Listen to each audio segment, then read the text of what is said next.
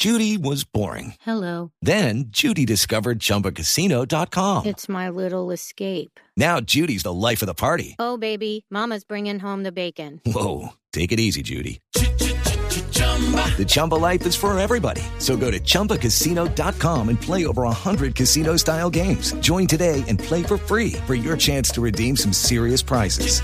chumba ChumbaCasino.com. No purchase necessary. Void where prohibited by law. 18 plus terms and conditions apply. See website for details. El gobierno anunció que la actual estabilidad económica del país permitió tomar la decisión de reducir en 300 pesos el precio de los combustibles. La determinación fue analizada por el Consejo de Ministros y la Junta del Banco de la República. Juan Carlos Villán. Así es, buenas tardes. El anuncio lo acaba de ratificar el Gobierno Nacional aquí en la Casa de la Niño, un aplazamiento de 6 billones de pesos del presupuesto general de la Nación.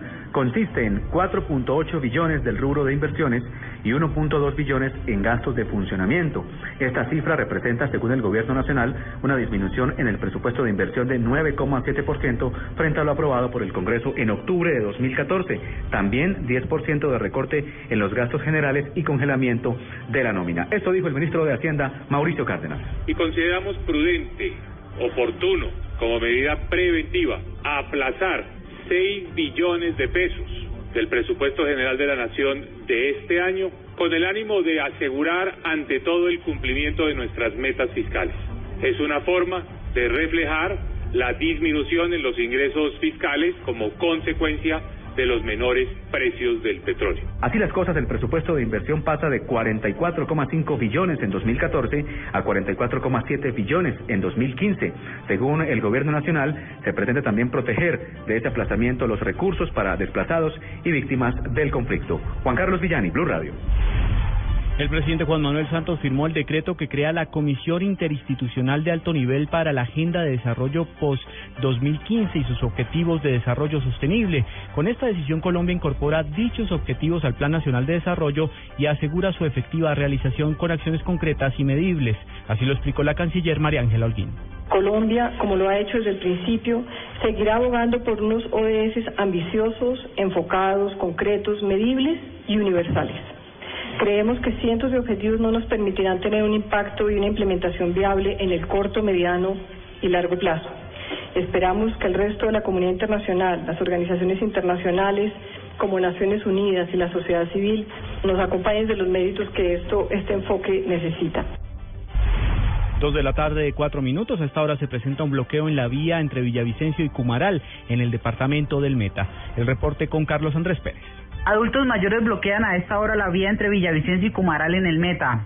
Por una orden de desalojo que se cumplirá mañana, abuelos del ancianato Fundación Madre Teresa de Calcuta del municipio de Restrepo en el Meta bloquean la vía que comunica con Cumaral. Así lo confirmó la señora Clara Mercedes Velázquez. Llevamos tres años tratando de que el alcalde nos y no ha sido posible. Eh, nos ha llegado una carta de desalojo, tenemos teníamos que sacar los papelitos. El lunes es el plazo que se nos vence para entregar las instalaciones del ancianato. La directora del ancianato aseguró que los adultos mayores pasan muchas necesidades y no cuentan con la asistencia médica adecuada. Desde Restrepo, Carlos Andrés Pérez, Blue Radio. 55 accidentes de tránsito se han registrado este fin de semana en Cali. En las últimas horas, un hombre que conducía en estado de embriaguez perdió su brazo. Nos amplía la información Carolina Tascón. Un hombre perdió un brazo en un accidente de tránsito registrado en Cali. Según las autoridades, el hombre y la esposa que le acompañaba en el vehículo estaban alicorados. El paramédico Rodrigo Ríos atendió a la pareja advirtiendo que fue difícil la atención porque la mujer sufrió un shock nervioso. El señor estaba dentro del vehículo en un shock nervioso, gritando. De ahí pues estamos atendiendo al conductor del vehículo, que fue el paciente más delicado, que presentó una semiamputación de brazo y fue trasladado a la clínica Sanos. Decidieron subirlo a cirugía, así puede salvarle el brazo, pero definitivamente el señor perdía el brazo, le que amputar el brazo. Sobre el tema también se pronunció el coordinador de guardas de tránsito, Adalbert Clavijo, quien registró un incremento en la accidentalidad de un 25% este fin de semana. Se nos presentaron eh, en la noche 55 accidentes, de esos 55, eh, 15 fueron positivos.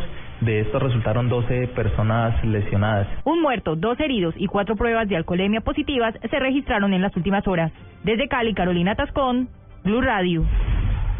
El dinero que los hacedores del Carnaval de Barranquilla están recibiendo por parte del Ministerio de Cultura no es suficiente para solventar los gastos que tienen para presentarse en las fiestas, así lo advierten los actores. Diana Comas. Recursos más coherentes con la labor que desempeñan los grupos es lo que exigen los hacedores de las fiestas, quienes advierten que no están recibiendo lo que merecen para solventar lo correspondiente a la música y vestuario. Saido Vergara así lo manifiesta. Verdaderamente los aportes que están entregando la empresa no justifica el, eh, no justifica los gastos que uno realiza durante todo el año, el trabajo que uno le dedica a esto, el trabajo que hace con los gastos de, de cumbiambas y cumbiamberos, porque es una inversión aproximadamente de 10 millones de pesos, todo el gasto que, que uno realiza y al final están entregando son unos aportes de un millón doscientos mil pesos y eso no está justificando nada nuestro trabajo. Cuestionan que el dinero recibido no sea entregado directamente por el Ministerio de Cultura, sino por Carnaval S.A. En Barranquilla, Diana Comas, Blue Radio. Noticias contra reloj en Blue Radio. Dos de la tarde de siete minutos, noticia en desarrollo hasta ahora, 18 mineros están desaparecidos tras un incendio que se desató en un yacimiento de oro en Sudáfrica. La emergencia atrapó durante varias horas a cerca de 500 trabajadores bajo tierra, así lo acaba de informar un portavoz de la empresa Harmony Gold. La cifra que es noticia, entre 7 y 8 de cada 10 venezolanos evalúa negativamente la situación económica y política del país y culpa de ello al presidente Nicolás Maduro, según sondeos de las encuestadoras Data Analysis, cuyos resultados generales fueron revelados hoy. Quedamos atentos a la crisis en Ucrania. El Comité Internacional de la Cruz Roja informó que consiguió entregar víveres, suministros médicos y otros productos de primera necesidad destinados a cerca de 5.000 personas atrapadas en la ciudad ucraniana de Detaltlevo, tomada hace unos días por los rebeldes prorrusos.